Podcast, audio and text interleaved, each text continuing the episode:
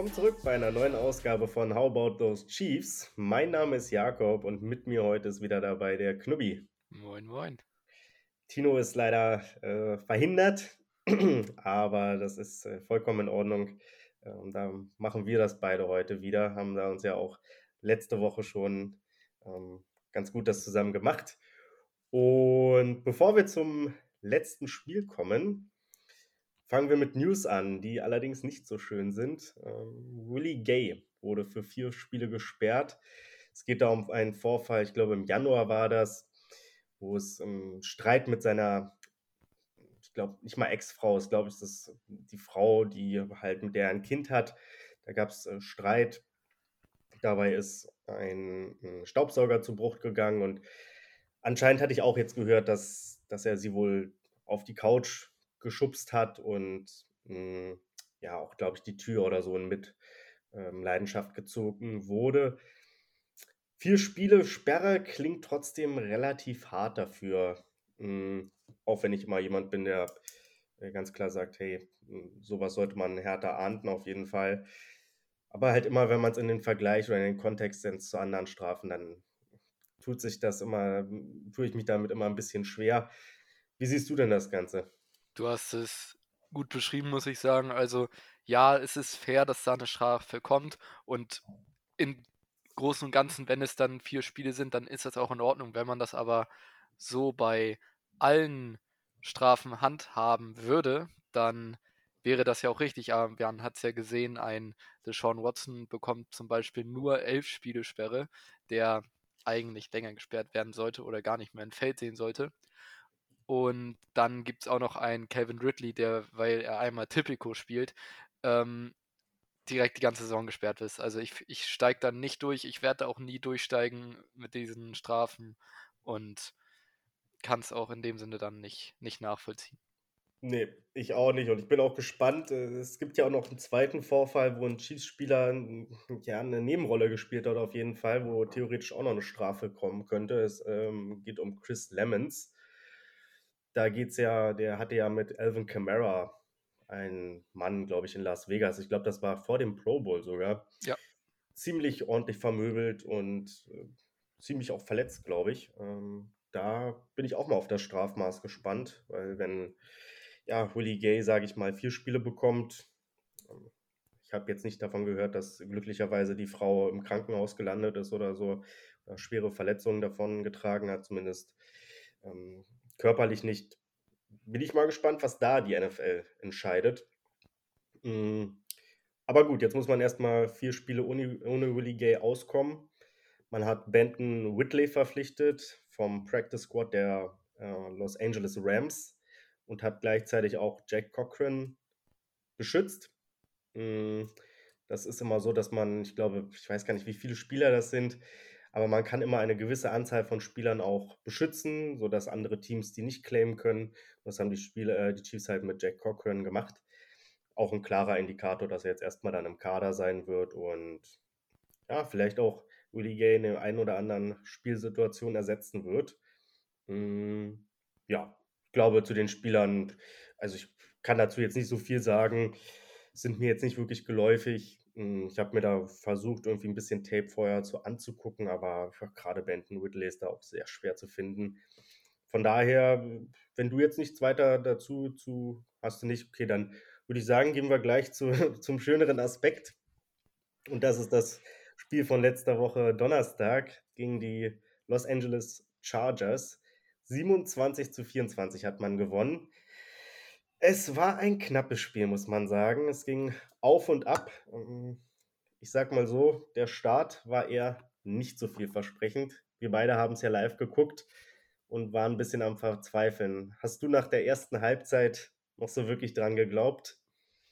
Ja, also ich habe auf, auf Twitter habe ich einem, einem Kumpel, der, der auch Chiefs-Fan ist, habe ich da halt auch schon geschrieben, so, yo, weil er halt am Morgen in die Uni musste oder arbeiten, so, yo, kann schlafen gehen gefühlt und ich war so, das, das Ding ist durch, die Defense müsste eigentlich noch so viel machen und die Offense auch an so vielen Schrauben drehen und wir hatten zur Halbzeit echt, echt Glück, dass wir überhaupt noch im Spiel waren. Ich glaube, das hatten wir mehrmals angesprochen, denn äh, Trainer Staley oder Coach Staley von den Chargers hat sich halt war halt viel zu passiv und hätte bei Fourth and One, war das glaube ich so zweimal oder einmal Fourth and Two, hätte in der Chiefs-Hälfte definitiv dafür gehen müssen, anstatt zu panten, beziehungsweise kurz vor der Hälfte war das.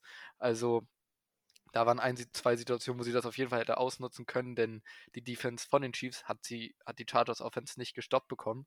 Und auf der anderen Seite hat die Chiefs Offense auch nichts wirkliches ausrichten können gegen diese Chargers Defense. Also beim ersten Drive mussten wir direkt panten in dieser Saison im Arrowhead. Das kennen wir aus der letzten Saison jetzt nicht so, denn da haben wir bei 11 aus 17 Opening Drives in der Regular Season halt gescored mindestens.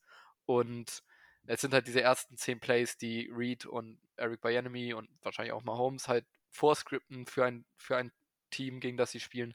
Und die haben in diesem Spiel nicht so funktioniert. Und das einzige Mal, wo wirklich gezeigt wurde, hey, die Chiefs sind da, war halt bei dem Touchdown-Wurf auf Jarek McKinnon, wo es die altbekannte Mahomes Magic war. Er scrambled nach rechts raus, macht dann noch so einen fancy Side-Anwurf mit der Ruhe selbst, obwohl zwei Chargers-Verteidiger auf ihn rushen.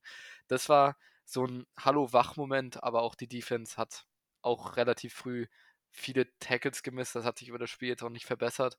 Und da gab es auf jeden Fall sehr, sehr viele Schrauben, wo man dran drehen musste. Ja, das war der Vorteil, sage ich mal, dass man in der Halbzeit auf jeden Fall viel zu verbessern hatte oder nach der Halbzeit. Ja, du hast es angesprochen, ne? Also ich habe es mir hier auch nochmal vor mir liegen. Also man hat bei vier Ballbesitzen, die man hatte in der ersten Halbzeit, hat man einen Touchdown erzählt und dreimal gepantet. Das ist natürlich nicht gerade Chiefs-like und ein bisschen ungewöhnlich gewesen auf jeden Fall. Und ja, wie du gesagt hast, ne, die Defense, ich muss sagen, die Defense zumindest äh, die Coverage, die war ja teilweise auch wirklich, da waren die Jungs ja nah dran. Nur Mike Williams hat da ja auch wirklich einen Zirkus-Catch nach dem anderen rausgehauen. Das war wirklich sehr, sehr stark und wie du gesagt hast, ne, also man konnte dann trotzdem am Ende froh sein, dass es dann nur mit 10 zu 7 für die Chargers in die Pause ging. Das Ganze hat sich doch eher wie ein 14 zu 7 angefühlt, als. Äh, Wenn nicht sogar 17 zu 7. Bitte? Wenn nicht sogar ein 17 zu 7. Ja, irgendwie sowas. Also auf jeden Fall. Das war, die Chiefs waren auf jeden Fall unterlegen und konnten davon Glück sagen, dass ja, Staley da, weiß ich was, also da den Jungen haben sie so ein bisschen gebrochen, muss man sagen, in der Offseason. Der hatte ja viel ähm, Kritik bekommen dafür, dass er immer wieder auch für Fourth Downs gegangen ist, wo viele Leute gesagt haben, ah, das hätte er mal lieber gelassen, aber das waren oftmals einfach die richtigen Entscheidungen, auch in meinen Augen. Haben sich halt nicht immer so ausgezahlt. Und ja, jetzt ist er auf einmal wieder deutlich konservativer geworden. Er hat es ja damit begründet, dass er gesagt hat, ja, er hat jetzt so eine gute Defense oder er hat seiner Defense vertraut und das ist ja eigentlich kompletter Quatsch dann, weil gerade wenn du eine gute Defense hast, dann sei aggressiv und, und spiel die Dinge aus, weil wenn du es nicht schaffst, dann hast du ja halt im äh, Endeffekt immer noch eine gute Defense, die den Gegner potenziell stoppen kann. So richtig nachvollziehen, zu vollziehen ist das nicht, aber ja, man nimmt es auf jeden Fall und beschwert sich da, denke ich, nicht. Mhm. Was mir auch gar nicht gefallen hat in der ersten Halbzeit, war der Pass Rush. Nee. Das war viel nee. zu wenig. Und da Herbert hatte keinen Druck. Herbert ja, hatte ja. keinen Druck, kein gar nichts. Und das wurde dann in der zweiten Halbzeit besser. Man muss aber auch ehrlicherweise sagen, Corey Lindsley war dann draußen. Und der äh, Backup-Tackle, äh, Pipkins, war raus. Und dann kam, ich weiß gar nicht, wie der heißt von den Chargers, aber hm, der zweite Tackle-Spot bei den Chargers ist nicht besonders gut besetzt, schon in, was, bei, was die Starter angeht. Wenn dann jetzt da der Backup reinkommt, ja, dann wird das nicht gerade für Qualitätsschübe ähm, sorgen. Von daher, ja, das muss man natürlich so ein bisschen in der Bewertung noch hinzuziehen. Nichtsdestotrotz in der zweiten Halbzeit deutlich besser, einfach was auch den Pass Rush anging. Hm, Dennoch ging die zweite Hälfte auch nicht wirklich gut los, kann man ja sagen. Da war ja, du hast ja vorhin schon die, ähm, die Catches von Williams angesprochen und das war dann direkt beim Opening Drive der, der Chargers so. Da hat Mike Williams eines der besten Plays an diesem Wochenende rausgehauen, kann man glaube ich so sagen. Also ja. ein unfassbarer Catch, denn das war eigentlich, ich habe mich im Moment, das weiß ich noch, über die Snead Coverage aufgeregt, dass er da so einen Catch zulässt, aber retroperspektiv gesprochen war die Coverage ja eigentlich gar nicht schlecht. Also er war ja, was soll er noch mehr machen? Er kann ja keine Pass Interference jetzt herausfordern. Dennoch hatte Snead, glaube ich, kein wirklich gutes Spiel, um es jetzt mal vorsichtig auszudrücken, denn er hat glaube ich, neun Targets bekommen im ganzen Spiel, als er in Coverage war und hat da zu acht Catches zugelassen und hat auch ligaweit die zweitmeisten Catches zugelassen in dieser Saison mit zwölf. Gut, ist erst der zweite Spieltag so. Aber dennoch, da hat Herbert oft, oft in seine Richtung geworfen und es hat auch geklappt. Ja, Snead suchen sie sich da mal so ein bisschen aus, muss man sagen. Spielt halt auch viel im Slot, ne? Da ist es natürlich auch nochmal teilweise schwieriger dann ähm, zu covern, weil dann oftmals die Jungs ja nach kurzer Zeit schon angeworfen werden. Ja, ein bisschen unglücklich, aber er war ja zum Beispiel dann auch beim, beim letzten Big Play von, von Justin Herbert, da kurz vor der Endzone, war er ja dann auch wieder derjenige, der in Coverage war. Aber man muss auch sagen, das war halt auch wieder ein Monsterwurf und die Coverage war auch da ja nicht verkehrt. Also es ist ja nicht so, dass da die, die Chargers-Spieler weit offen waren oder so, sondern er war ja dran. Nur es hat halt ein bisschen was gefehlt. Und von daher bin ich gespannt, wie das einfach weitergeht jetzt. Ähm, muss man natürlich vielleicht ein bisschen im Auge behalten.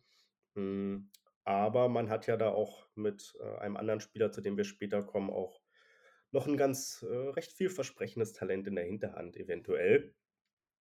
Und genau, ja, nach der Pause Chargers gleich rausgekommen auf 17 zu 7, ähm, die Führung ausgebaut und ja, da ich sag mal so, man darf die Chiefs nie abschreiben, aber es hat sich dann schon so ein bisschen nicht wie die Entscheidung angefühlt, aber man wusste schon, oh, wenn jetzt nichts passiert, dann wird es ein schwerer Abend und ein langer Abend. Aber zum Glück sind die Chiefs, äh, ja, haben Antworten gefunden. Und die wir auch ein bisschen geschenkt bekommen haben, sage ich jetzt mal so, denn in diesem Drive, der dann zu einem Touchdown dann geführt hat, hat Mahomes ja eigentlich eine Interception geworfen, die dann zum Glück fallen gelassen wurde oder beim Catch den Boden berührt hat. Das war das war das war das wäre dann das Game gewesen auf jeden Fall. Ja, auf jeden Fall. Also, ne, das ich glaube, das war auch noch relativ nah an der eigenen Endzone. Von daher, ja, das wäre wahrscheinlich dann schon wahrscheinlich die Entscheidung gewesen. So ehrlich muss man sein. Man hatte da auch Glück. Also Mahomes hat auch kein tolles Spiel abgeliefert oder so. So ehrlich muss man dann auch sein. Also es war relativ durchschnittlich. Das äh, sieht man halt nicht bei den Box-Score-Stats. Da sind äh, zwei Touchdowns und 250 Yards oder so. Das ist absolut in Ordnung. Mhm. Aber da hätten auch, ja, wenn es schlecht läuft, zwei Interceptions äh, stehen können. Und von daher, ja, da hat man Glück gehabt. Aber es ist wie immer, sage ich mal, in der NFL, ne, wenn du die Plays nicht machst, dann wirst du dafür oftmals auch bestraft. Und in dem Fall war es dann bei den Chargers so, dass die Chiefs da dann von profitiert haben. Dann ging es erstmal dreimal weiter mit Punts, ähm, bis die Chiefs dann ein Field Goal erzielt haben und es 17 zu 17 stand.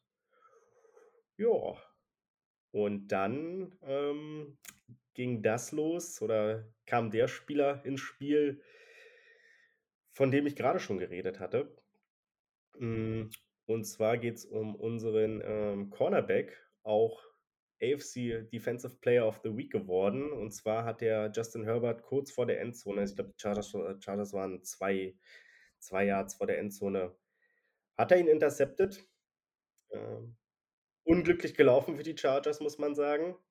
Mm, da muss man sagen, hätte man vielleicht ein bisschen darauf achten müssen, was Gerald Everett da so anzeigt, denn der war ja schon ziemlich kaputt, das hat man auch gesehen. Wurde dann wieder angeworfen, hat sich nicht so wirklich toll bewegt und auch wahrscheinlich gehofft, dass er nicht nochmal angeworfen wird. Auf jeden ja, Fall.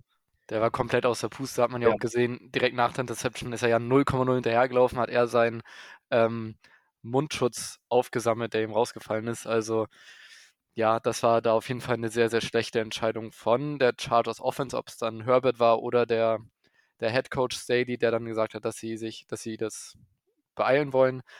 Wie gesagt, Everett war halt null ready und Herbert hat auch das Spiel ein bisschen dann in dem Sinne auch falsch gelesen, denn er dachte eigentlich, dass die Inside frei gewesen wäre, aber auf der anderen Seite hat es natürlich auch Jalen Watson dann sehr, sehr gut gemacht, indem er Herbert in dem Sinne dann um die Nase herumgeführt hat und ihn in so eine Interception gezwungen hat und hat ihn dann auch direkt für 99 Yards returned. Also damit dann auch wohl zu Recht ähm, Defensive Player of the Year, äh, the Year, Defensive Player of the Week in der, in der AFC. Ja, hätten wir auch nichts gegen, so ist es nicht, aber das ist natürlich noch ein langer Weg. Hm, danach ging es dann wieder weiter mit drei Punts. Hm, ich glaube, in der Zeit hat sich dann Justin Herbert auch verletzt. Ja, das war ein Drive danach, genau, da wo er auch noch fast 'ne Interception geworfen hat, die Willie Mhm. Gay dann fallen gelassen hat und aber der harte Hit von Da Mike Danna war halt noch regelkonform und dennoch war er halt sichtlich verletzt und hätte niemals niemals weiterspielen können. Und eine Sache wollte ich vorher noch mal ansprechen, denn wir beide hatten, das weiß ich noch, sehr oft Herzinfarkte bei den Punt Returns und Kick Returns von Sky Moore, denn der Ja, fängt den Ball immer so tief, dass es Ja. immer nahezu 'n Fumble ist. Das ist das darauf freue ich mich nicht diese Saison. Ne, auf jeden Fall. Also, das könnte er irgendwie vielleicht noch abstellen netterweise, dass er den Ball so tief fängt, weil ich weiß nicht, also, ich sehe da auch keinen Vorteil davon, dass man den Ball so tief fängt. Ist nicht schön. Ist nicht schön, ähm, sollte er irgendwie abstellen, glaube ich, weil bis jetzt ist es gut gegangen und es zeigt ja auch, dass er gute Hände hat. Aber ja, fang den Ball ganz normal und, äh, renn raus oder versuche Yards zu machen, aber bitte nicht so tief. Und ja, genau, also, ähm, Justin Herbert hatte sich dann verletzt. Äh, wie du gesagt hast, Mike Danna, Legal Hit. Ich glaube, das große Problem war, was ich dann auch in der Nachbetrachtung gesehen habe, ist, dass Herbert wohl äh, dass der Helm von Danna unter seinen ja, seine Rippen gekommen ist und deswegen das Ganze halt so blöd gelaufen ist. Hm, tut, äh tut mir extrem leid für ihn, weil so was sollte man oder will man natürlich nie sehen, ob's jetzt 'n Division-Konkurrent ist oder 'n anderes Team, das ist eigentlich egal. Und ja, an der Stelle gute Besserung an Herbert.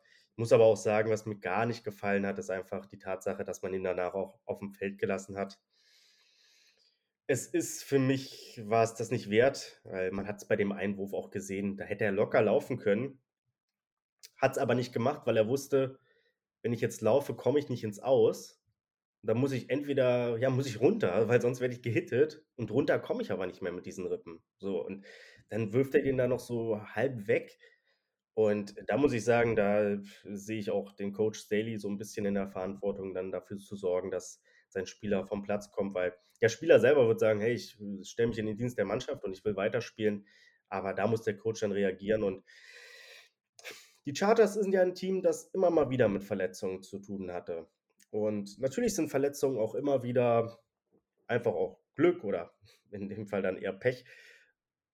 Ich glaube aber persönlich schon, dass es einfach auch Franchises gibt und Teams gibt, die ihre Spieler besser schützen und, ja, Franchises, die ihre Spieler nicht so gut schützen und ich weiß nicht, bei den Chargers kann ich mir irgendwie nicht vorstellen, dass es über all die Jahre, wo sie immer wieder auch Pech hatten mit Verletzungen ob das nur immer Pech war, ich weiß es nicht, oder ob das vielleicht auch 'ne generelle Einstellungssache ist, die da vielleicht 'n bisschen hinterfragt werden müsste. Nichtsdestotrotz gute Besserung an Justin Herbert und, hm, ja, hoffentlich kann er das Jahr ohne allzu große Schmerzen bestreiten. Ja, du du hast es, glaube ich, sehr, sehr gut beschrieben, denn also, Herbert ist für mich insbesondere nach dieser Verletzung hat man gesehen, was für 'n Potenzial in ihm steckt, denn er hat einen unfassbaren Wurf dann noch innerhalb der 5 geworfen auf, ähm, Carter, also, mit seiner Rippenverletzung. Also, der ist Mhm. überragend, dieser Spieler, und man hat gesehen, dass er mindestens ein Top 5 QB ist in dieser Liga, meiner Meinung nach. Und er hat auch er hat auch einige Spieler haben ja so 'n besonderes Etwas. Bei Mahomes ist es diese Mahomes Magic, dass du halt in jedem given moment kann Mahomes das Play extenden und einen unfassbaren Wurf raushauen oder dann auch mal wie gegen die Titans 2019 dann zum Touchdown 27 Yards scramblen. Also, er hat immer immer was Besonderes drinne und das hat auch Herbert, aber bei ihm ist es halt die Fourth Down Magic, denn beim Spiel gegen die Raiders letzte Saison war das so, dass er 3, viermal bei Fourth Down, Fourth and 10, Fourth End, was auch immer, immer converted hat und das hat er in diesem Spiel auch dann zweimal bei halt Fourth and One, wo er den Ball lang geworfen hat und dann Fourth and Goal, wo es dann, glaube ich, auch 10, 12 Yards waren, die er dann in die Endzone werfen musste und das hat er dann auch wieder geschafft. Also, der ist bei dem Fourth Down immer noch mal 'n 'n Schub besser als manche andere in dieser Liga. Absolut. Also, wenn ich mir 'n QB aussuchen dürfte, müsste, gegen wen ich nicht bei Fourth Down spielen will, dann ist es, glaube ich, Justin Herbert. Also, er ist irgendwie das ist irgendwie 'ne Magie, die der da ausstrahlt und das ist wirklich beeindruckend. Was ich noch ansprechen wollte oder wir hatten's schon 'n bisschen angesprochen, Play Calling bei Staley. Muss man aber auch unseren Coach 'n bisschen, äh, rügen. Das war teilweise auch nicht doll, was die Chiefs da gemacht haben. Das war auch teilweise sehr ängstlich Und gerade in solchen Partien, weißt du, wenn du mit drei Touchdowns führst und dann für Vierter und zwei gehst, da bedarf es nicht so viel Mut. Aber in einem engen Spiel dann für, vierten, für den vierten zu gehen, das bedarf mehr Mut und da müssen auch die Chiefs, glaube ich, ein bisschen evaluieren, ob sie da in Zukunft nicht ein bisschen mutiger sein wollen. Oder wenn sie dann dafür gehen, auch ein bisschen kreativer dafür sein, äh, sein wollen. Ich glaube, ich glaube, es ging, oder es war gar nicht so, dass die Chiefs, glaube ich, einen vierten Versuch nicht zustande bekommen haben, aber es geht mir dann auch gerade beim Krea bisschen darum, dass bei dritten Versuchen, bei Dritter und Eins, Dritter und Zwei, ja, dass man da einfach straight spielt und nicht irgendwie versucht, fancy Stuff zu machen. Und von daher, ja, hm, muss man auch da ein bisschen auf jeden Fall in die Kritik mit reinnehmen. Das war von beiden Head Coaches nicht das beste Spiel, äh, wenn es darum geht, Anschauungsmaterial für junge Coaches zu generieren, die äh, sehen sollen, wie man ein gutes NFL-Spiel callt. Ähm, genau, Mahomes hatten wir auch noch angesprochen, war eine eher durchschnittliche Leistung. Ähm, meiner Meinung nach einmal auch einen Touchdown auf jeden Fall verpasst. Der Ball dazu äh, Jody Fortson, der muss besser geworfen werden einfach. Ich meine, da steht er gegen Santa Samuel, der nun wirklich nicht besonders groß ist. Und ja, da muss natürlich, äh, da hatte Forzen solche Größenvorteile, da muss der Ball natürlich hochkommen und nicht flach da, wo Samuel ihn auch noch gut verteidigen kann. Das war nicht ganz so optimal.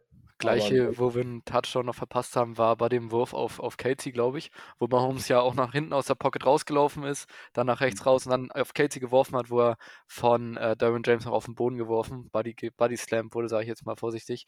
Da hätte Casey eigentlich er wusste halt nicht, wie viel Platz er hat und wäre einfach zur Ecke der, der Endzone mhm. gelaufen, hätte einen Touchdown gehabt, weil den Cornerback hätte er da, glaube ich, easy umgehauen. Und ja, hat es halt in dem Sinne leider nicht gesehen und hat er den normalen Casey-Move gemacht, sage ich jetzt mal, wo er halt den Ball fängt und dann eine Körperdrehung macht und zur Mitte des ja. Feldes läuft. Und da hat er leider einen Touchdown gemessen. Und wir sind dann ja auch leider bei das war, wir waren ja, glaube ich, an der 1 oder an der 2 höchstens. Ja, das war dann wahrscheinlich das Play davor, bevor Mahomes dann halt den schlechten Pass noch auf Forzen ge geworfen hat. Also das, das, ist wahrscheinlich so ein Drive gewesen, den man einfach besser hätte. Im Endeffekt können. ja auch leider nur in einem Field Goal geendet. Genau. Das natürlich Matt Amendola, Credit to him, muss man sagen, kommt äh, in eine neue Organisation rein als Ersatzkicker und macht jedes Field Goal, macht jeden extra Punkt. Also hat auch für mich den Game-Winning Play dann ja gemacht, weil das wir dann halt den, dieses, dieses Field Goal dann richtig reingemacht haben und dadurch dann zwei Scores vorne waren, war auch so ein kleiner Neckbreaker, auch wenn es beim Onside-Kick ein bisschen knapp wurde. Ja, das stimmt allerdings. Äh, ist dann zum Glück nicht wie bei Browns gegen Jets geendet, aber ja, das war wahrscheinlich dann doch schon die Entscheidung. Ja, wenn du nichts weiteres hast, würde ich das Spiel eigentlich soweit abhaken wollen und direkt zu unserem nächsten Gegner kommen, gegen den wir am Sonntag spielen um 19 Uhr, wenn ich mich nicht irre. Das erste Spiel um 19 Uhr. Ich finde es nicht schlecht, weil dann muss man nicht immer so lange wach bleiben. Läuft auf The Zone und ran.de übrigens als Einzelspiel für alle, die kein Game Pass haben. Äh, bei Ran, ja, genau, bei RAN müsst ihr allerdings äh, gucken, das läuft da nicht im Free TV, sondern nur auf der, nur auf der Webseite, also im Stream. Und genau, wer den Game Pass nicht hat, das sind zwei gute Optionen.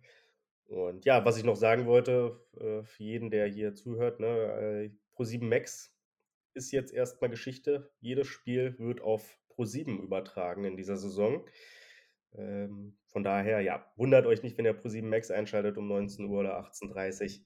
Da läuft es erstmal nicht mehr. Eine Frage habe ich noch, bevor wir jetzt weiter über das Coachspiel reden und es geht unter, naja, sage ich gleich, ähm, habe ich eine Frage an dich. Welche, wer ist, glaubst du, der Quarterback in der NFL, der am meisten geblitzt wird? In dieser Saison? In dieser Saison. allgemein? In dieser Saison.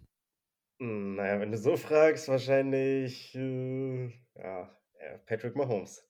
Nee, also auf 1 ist Carson Wentz, Ex-Colts QB, und auf 2 überraschenderweise wirklich Patrick Mahomes. Das hätte ich, hätte ich nie gedacht, weil eigentlich ist es ja die Regel, du blitzt nicht gegen Mahomes, weil er es perfekt ausnutzt und Gut, hat man, glaube ich, auch gegen die Cardinals gesehen, dass er es nicht allzu schlecht ausgenutzt hat.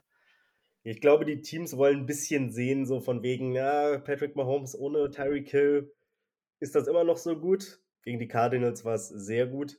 Ich weiß nicht, wie viel die Chargers geblitzt haben. Es kann auch sein, dass die, ähm, dass die Quote auch von den Cardinals extrem nach oben getrieben wurde, weil ich glaube, die haben halt sehr, sehr viel geblitzt gegen Mahomes. Hm, aber ja, es wird interessant zu sehen äh, sein, ob die, ob die Teams dabei bleiben oder ob man sagt, okay, wir lassen es, es funktioniert immer noch nicht. Unsere Lesson haben wir ge gelernt. Aber ja, genau. Mal gucken, wie es die Colts machen. Hm, die haben ja einiges wieder gut zu machen. Die sind jetzt äh, 0 und 2 gestartet. Und man muss auch sagen, das nicht gerade gegen Powerhouses in der NFL. Nicht 0 und 2. Nicht 0 und 2. Ach ja, stimmt. sind ja 0, 1 und 1. So. Äh, genau, haben ja gegen Jacksonville verloren, haben keinen einzigen Punkt hinbekommen. gegen Jacksonville kein Punkt, ey, das ist hammerhart. Brutal. Und dann noch unentschieden gespielt gegen, na, die Texans. Ja, gegen die Texans, genau, ja. Äh, also wirklich, wie gesagt, nicht zwei Teams. Vielleicht die äh, Jaguars sind vielleicht wieder ein bisschen im Kommen, aber gerade die Texans sind immer noch kein gutes Team. Äh, von daher ziemlich krass, dass sie 0, 1 und 1 sind. Hättest du wahrscheinlich auch nicht gedacht, oder? Nee, also für mich sind eigentlich, waren das für deren, für die Colts ist das ein perfekter Start eigentlich in die Saison. Das sind zwei Spiele, die musst du gewinnen und gewinnst du im Normalfall auch, außer natürlich gegen Jacksonville haben sie, glaube ich, seit elf Jahren oder so nicht mehr in Jacksonville gewonnen. Das ist irgendwie so ja. ein schlechter Gegner für die, so ein Angstgegner. Aber trotzdem, äh, unentschieden gegen die Texans, also ein Unentschieden überhaupt daraus zu holen, gut, lag wahrscheinlich auch ein bisschen am Blankenship, den sie jetzt auch rausgeschmissen haben in der, vor der, vor Week 2 und generell sieht die, sieht die Defense halt brutal schlecht aus in den ersten beiden Wochen. Ich meine, die haben in der ersten Woche sah Davis, David, Davis Mills David. aus wie, wie ein normaler Starter in der NFL und dass die Texans vielleicht auf ihn setzen können in der nächsten Saison, ohne ihn jetzt irgendwie schmälern zu wollen. Aber auch Lawrence, der natürlich mehr Potenzial hat, der sah auch gut aus diese Woche. Und das lag jetzt nicht daran, dass die beiden jetzt ungefähr oder unbedingt so sehr, sehr gut spielen aktuell, denn es lag, glaube ich, einfach und alleine an der Colts Defense und auch die Offense. Drei Interceptions, nur neun Carries für Jonathan Taylor, das war gar nichts die letzten Wochen. Oh, neun Carries für Jonathan Taylor, da freuen sich doch alle Leute, die ihn an einzelnen Fantasy gedraftet haben. so hat man sich das doch vorgestellt.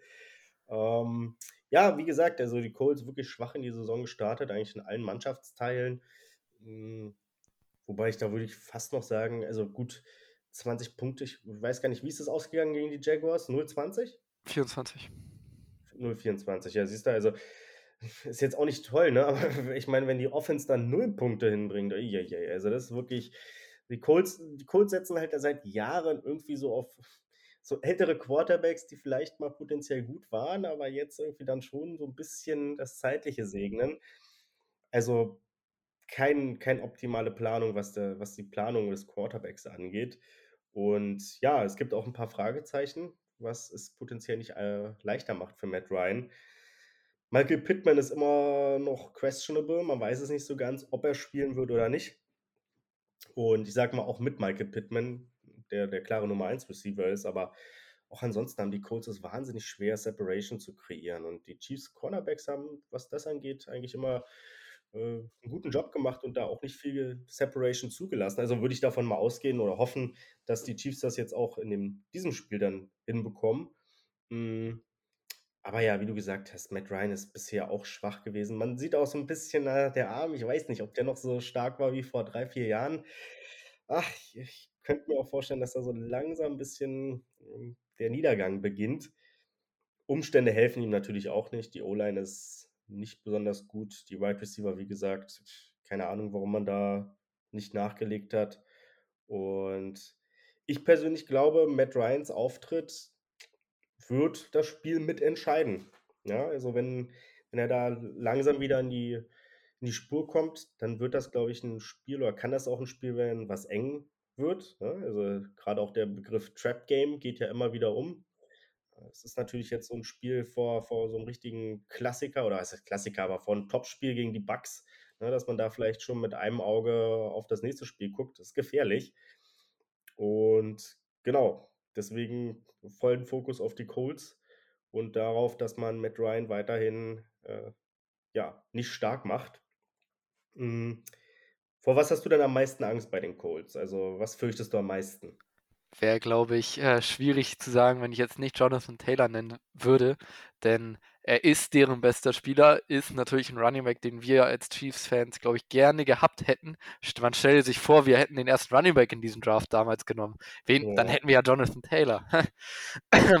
Nein, wir haben ja Clyde Edwards-Hilaire ähm, in der ersten ja, Runde genommen. Ja, äh, er hat aber ein gutes Spiel gegen die Chargers gemacht. Lass mir, lass mir das mal so stehen. Aber nee, Taylor wird nicht bei neun Carries bleiben. Da, das, das wird so sein, die werden mehr auf ihn setzen. Und ich bin gespannt, wie wir, weil unsere Rush-Defense in den letzten Jahren äh, wirklich echt nicht gut war, bin ich gespannt, wie wir das attackieren werden. Und im letzten Spiel haben wir ja schon mal gezeigt, dass wir es eigentlich gut können, denn bei den 24 Runs, die die Chargers hatten, haben wir nicht einen über 10 Yards zugelassen. Und das war in den letzten Jahren auf jeden Fall nicht so. Von daher ist, glaube ich, das eines der entscheidenden Duelle. Und ähm, was auch ganz wichtig ist, ist, glaube ich, wie Gus Bradley seine Defense einstellt auf die Chiefs Offense. Denn was er jetzt gerade in einem Interview gesagt hat, ist, dass er weiter Single High, also einen Safety, halt am Ende des Feldes, sage ich jetzt mal vorsichtig, mhm.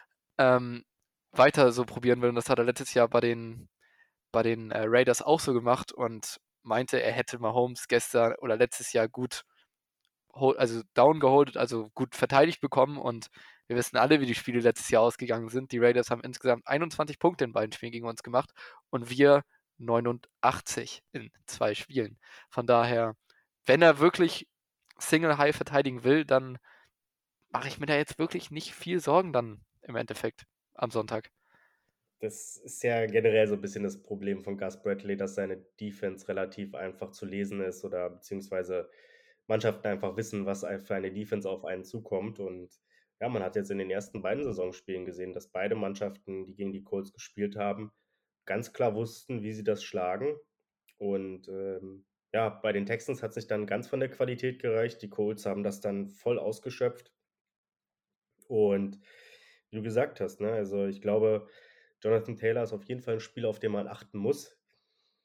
Ich mache mir aber keine Sorgen, wenn Michael Pittman nicht spielt. Das, dann wird auch Jonathan Taylor, glaube ich, nicht besonders äh, äh, performen. Einfach aus dem Grund, dann gibt es eigentlich kaum Spieler, denen die Chiefs einfach, was Passcatcher angeht, fürchten müssen. Und dann werden sie die Box zustellen können und dann werden sie auch den Run verteidigen können. Also es ist, glaube ich, sehr, sehr wichtig, dass Pittman spielt. Und ich glaube auch, selbst wenn Pittman spielt, wird es ein schwieriges Spiel für die Colts. Also es würde mich da wirklich wundern, wenn uns da Jonathan Taylor in Grund und Boden läuft. Da müsste man dann wirklich, ja, da müsste man sich hinterfragen. Und ich muss aber sagen, mir ist dann doch vielleicht ein bisschen, also Jonathan Taylor ist natürlich einer der Spieler, den man nennen muss, wenn es um die Colts geht und vor dem man auch wahrscheinlich ein bisschen Angst haben sollte. Aber mir ist dann so ein bisschen die Defensive Line aufge, also so, ne, ist mir so aufgefallen die ist auch nicht schlecht besetzt. Ne? Also DeForest Buckner, Quiddy Pay und Yannick Ngakwe. Das sind alles mehr oder weniger solide Spieler auf jeden Fall. Und was man sagen muss, ist, Mahomes wird nicht oft gehittet, aber wenn er gehittet wird, dann kriegt er schon ordentlich einen verpölt. Und das müsste man schon noch mal ein bisschen ansprechen, glaube ich. Und das wird auch wahrscheinlich angesprochen werden bei den Chiefs, dass man da ja, ihn besser beschützt und dass er, er wird nicht, wie gesagt, oft gehittet, das kann man den Linemen nicht vorhalten, aber wenn die Gegner durchkommen, dann tut es schon weh beim Zuschauen. Und von daher, diese Defensive Line, die könnte uns vielleicht doch die ein oder anderen kleinen Probleme bereiten, glaube ich. Ja gut, wenn sie wie hm. letzte Woche spielen, wo sie 0-6 hatten und nur zwei Quarterback-Hits, dann äh, wird es, glaube ich, Gehen wir mal davon aus, dass sie in Normalform antreten und nicht gegen die Jaguars spielen. Aber ja, klar, äh, bisher ist auch die Colts Defense nicht besonders äh, angsteinflößend. So ist es nicht. Ähm, aber ja, ist trotzdem sind da ein paar Namen dabei, würde ich sagen, die man auf der Rechnung haben sollte und die man nicht auf die leichte Schulter nehmen sollte, weil ja, die können auch mal für ein, für ein gutes Spiel zu haben sein. Und genau, dann würde ich sagen, kommen wir noch zu ähm, wir hatten ihn vorhin schon angesprochen, Willie Gay. Wer wird denn der Ersatz werden? Was glaubst du? Ähm, müsste, glaube ich, Next Man Up hat ja äh, Reed dann gesagt und müsste dann, glaube ich, auch in dem Fall dann Elijah Lee sein, wenn ich mich nicht täusche. Oder Leo Chanel vielleicht, dass der auch ein paar Sachen bekommt. Ja, darüber wird ja auch so ein bisschen debattiert. Wer wird es jetzt sein? Also ich glaube auch, hm, entweder ist es Lee oder, oder Harris. Chanel ist ja eigentlich gar nicht seine Position, ne? Also Willy spielt ja auf Will. ähm, und ist ja, Chanel ist ja eigentlich ein klarer Mike und Sam Linebacker. Es kann natürlich sein, dass wenn das Spiel relativ offen ist und man ja einfach auch viele Runs der Colts erwartet, dass man dann natürlich auch ihn reinstellt als Run Support und ähm, genau, das, das könnte dann natürlich das sein. Aber ich glaube, wenn die Chiefs zum Beispiel hochführen, dann wird schnell nicht besonders viele Snaps sehen, weil man dann klar sehen, sehen wird, okay, die Colts müssen irgendwann auch wieder werfen. Und ich glaube, da sind Harris und Lee so die Kandidaten. Vielleicht sogar Brian Cook. Ist ein Strong Safety.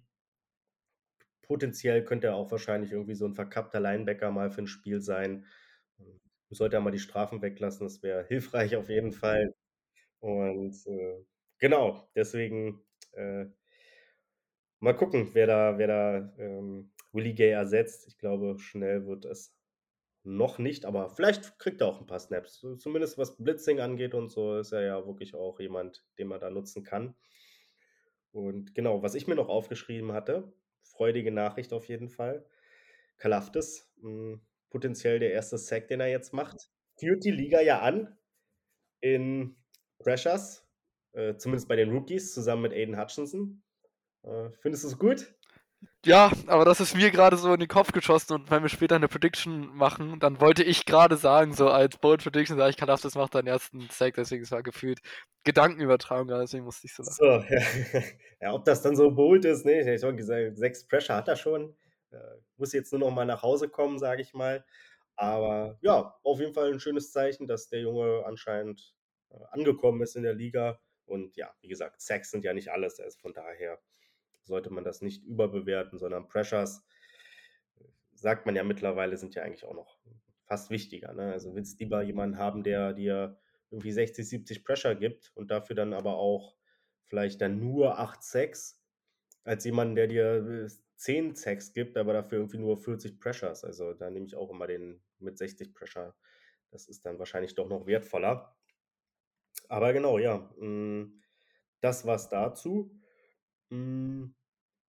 Hast du noch irgendwas, was du Äh, anmerken wolltest? zum Spiel jetzt eigentlich nicht. Wie gesagt, wir machen, glaube ich, gleich noch kleine Prediction, aber das war's eigentlich sonst. Ja, genau. Also in der Defense oder in den Defensive Backs der Colts ne, spielen auch ein paar interessante Namen auf jeden Fall. Äh, Slot äh, mit Moore oder auch Gilmore auf Außen. Aber gerade Gilmore ist jetzt ja auch nicht mehr der Spieler, der vor drei Jahren mal war. Also so muss man auch ganz klar sagen. Von daher, ja. Also, ihr habt uns vielleicht ein bisschen angehört. Wir sind da schon relativ sicher, dass die Chiefs wahrscheinlich das Spiel gewinnen werden. Äh, wir haben das Trap-Game angemerkt, ähm, glauben aber, glaube ich, beide nicht daran, dass das äh, ein Trap-Game wird, oder? Hoffentlich nicht. Hoffentlich, Hoffentlich nicht. nicht. Ja, das ist äh, richtig. Was tippst du denn? Ähm, ich tippe dann 31 zu 20. Ich denke, dass es ein Two-Score-Game ist, dass vielleicht, dass wir höher führen werden zwischenzeitlich mit Three Scores, aber halt in, in Trash-Time halt nochmal vielleicht einen Touchdown kassieren. Das passiert uns ja gerne. Und gehe ich mal mit meiner Bold Prediction, sage auch, dass Kalafdis dann einen Sack macht, aber das war dir wohl nicht bold genug. Dann sage ich, dass Nahim Heinz mehr Fantasy-Punkte macht als Jonathan Taylor. das ist auf jeden Fall bold. Also, ich glaube, da würden ähm, der ein oder andere Jonathan Taylor-Besitzer dann, so wie ich, letztes Jahr so langsam vielleicht an Trade denken. Hm, ich war nämlich einer derjenigen, der Jonathan Taylor nach der Woche 3, glaube ich, getradet hat. Das war eine sehr weise Entscheidung, muss ich sagen. Mhm. Und sehr, sehr dumm. Aber gut, was soll man, was soll man machen? Ähm, ich tippe 34-17, ein Three-Score-Game. Ich glaube, die Colts haben, wenn die Chiefs das Spiel ernst nehmen, dann haben die Colts da nicht viel zu melden. Also sowohl offensiv als auch defensiv habe ich kein, keine wirkliche Angst vor diesem Gegner. Und ich glaube auch gerade offensiv, ich glaube, ich glaube, offensiv könnten die Colts sogar wieder besser sein. Das, davon kann ich, gehe ich vielleicht sogar aus. Ähm, das heißt jetzt nicht nur, dass sie mal mehr als drei Punkte erzielen oder was auch immer ich glaube, die Colts werden da schon offensiv vielleicht auch ein bisschen den Ball bewegen können. Aber ich sehe es defensiv nicht, wie sie da die Chiefs wirklich stoppen wollen, um ehrlich zu sein. Und mich würde es auch nicht wundern, wenn das Spiel mit 40 zu weiß ich was ausgeht. Also wie gesagt, ich glaube, da es ist wird 'ne relativ klare Angelegenheit und von daher, ja, ich bin da relativ entspannt, aber es ist auch nicht immer das beste Zeichen, wenn ich entspannt bin, weil dann, äh, überträgt sich das manchmal so 'n bisschen auf die Spieler, habe ich das Gefühl. Von daher mal schauen. Ähm, Bold Prediction ähm, da sage ich boah, was ist meine Bold Prediction? Schwierig, schwierig, schwierig. Würdest du sagen, ist 'ne Bold Prediction, wenn ich sage, dass Clyde 2 Wochen in Folge über 100 Yard rusht? Ist er letzte Woche für 100 Yards gerusht? Ja, aber hallo, ganz easy. 125 oder so, glaube ich. Dann habe ich ja nie was gesagt. Ja, ja, Back-to-back-Wochen ist, glaube ich das kann ich dann mal durchgehen lassen. Na, ist nur für Ja. 87 für 74 Yards gerusht. Weiß gar nicht, was Hä? du da gesehen hast. Vielleicht hast du denn? Rushing und Receiving gehabt oder so, aber er ist nur für 74 Yards gerusht bei 8 Versuchen. Ich dachte, meine Bold Prediction ist durchgegangen, ne? Ja, okay, ich Mhm. habe gesehen ja, ich dachte ja, okay, habe ich, äh, Mist grade erzählt, aber Average 9,3 kann man auch mal machen, ne? Okay, dann sage ich, dass er's diese Woche endlich schafft und über 100 Yards rusht oder 100, äh, das ist mir egal, wenn er da auch 'ne Punktlandung hinlegt. Hm, aber ja, weiß ich auch nicht, wie ich das und dann habe ich das irgendwie wahrscheinlich falsch gelesen oder Du so. wolltest es so gerne haben, dass es passiert und dann hast du's dir einfach so Ja, ich vielleicht auch einfach so ich habe es mir einfach ganz toll vorgestellt, mir ganz toll gewünscht und ja, wie immer ist es nicht in Erfüllung gegangen, aber gut. Was will man machen? Dafür schaffst du's dann diese Woche und würde ja auch passen. Ich glaube, die Chiefs werden das Spiel relativ schnell in die Hand nehmen und dann auch wahrscheinlich den Ball das eine oder andere Mal laufen. Und von daher ich habe auch gesehen, die Chiefs ich habe heute 'ne Chart gesehen, die Chiefs Run Blocking was das Run Blocking angeht, die O-Line, die ist fantastisch.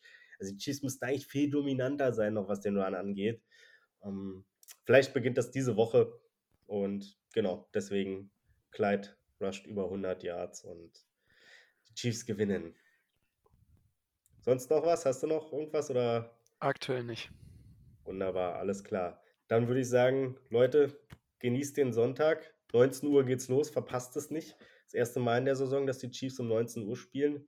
Genießt es, dass ihr eventuell auch früher ins Bett kommt. Wie gesagt, es läuft jetzt immer auf ProSieben und natürlich Game Pass oder DAZN. Und genau, dann macht's gut für diese Woche, bleibt gesund und wir sehen uns und hören uns dann nächste Woche wieder. Bis dann. Tschau, tschau.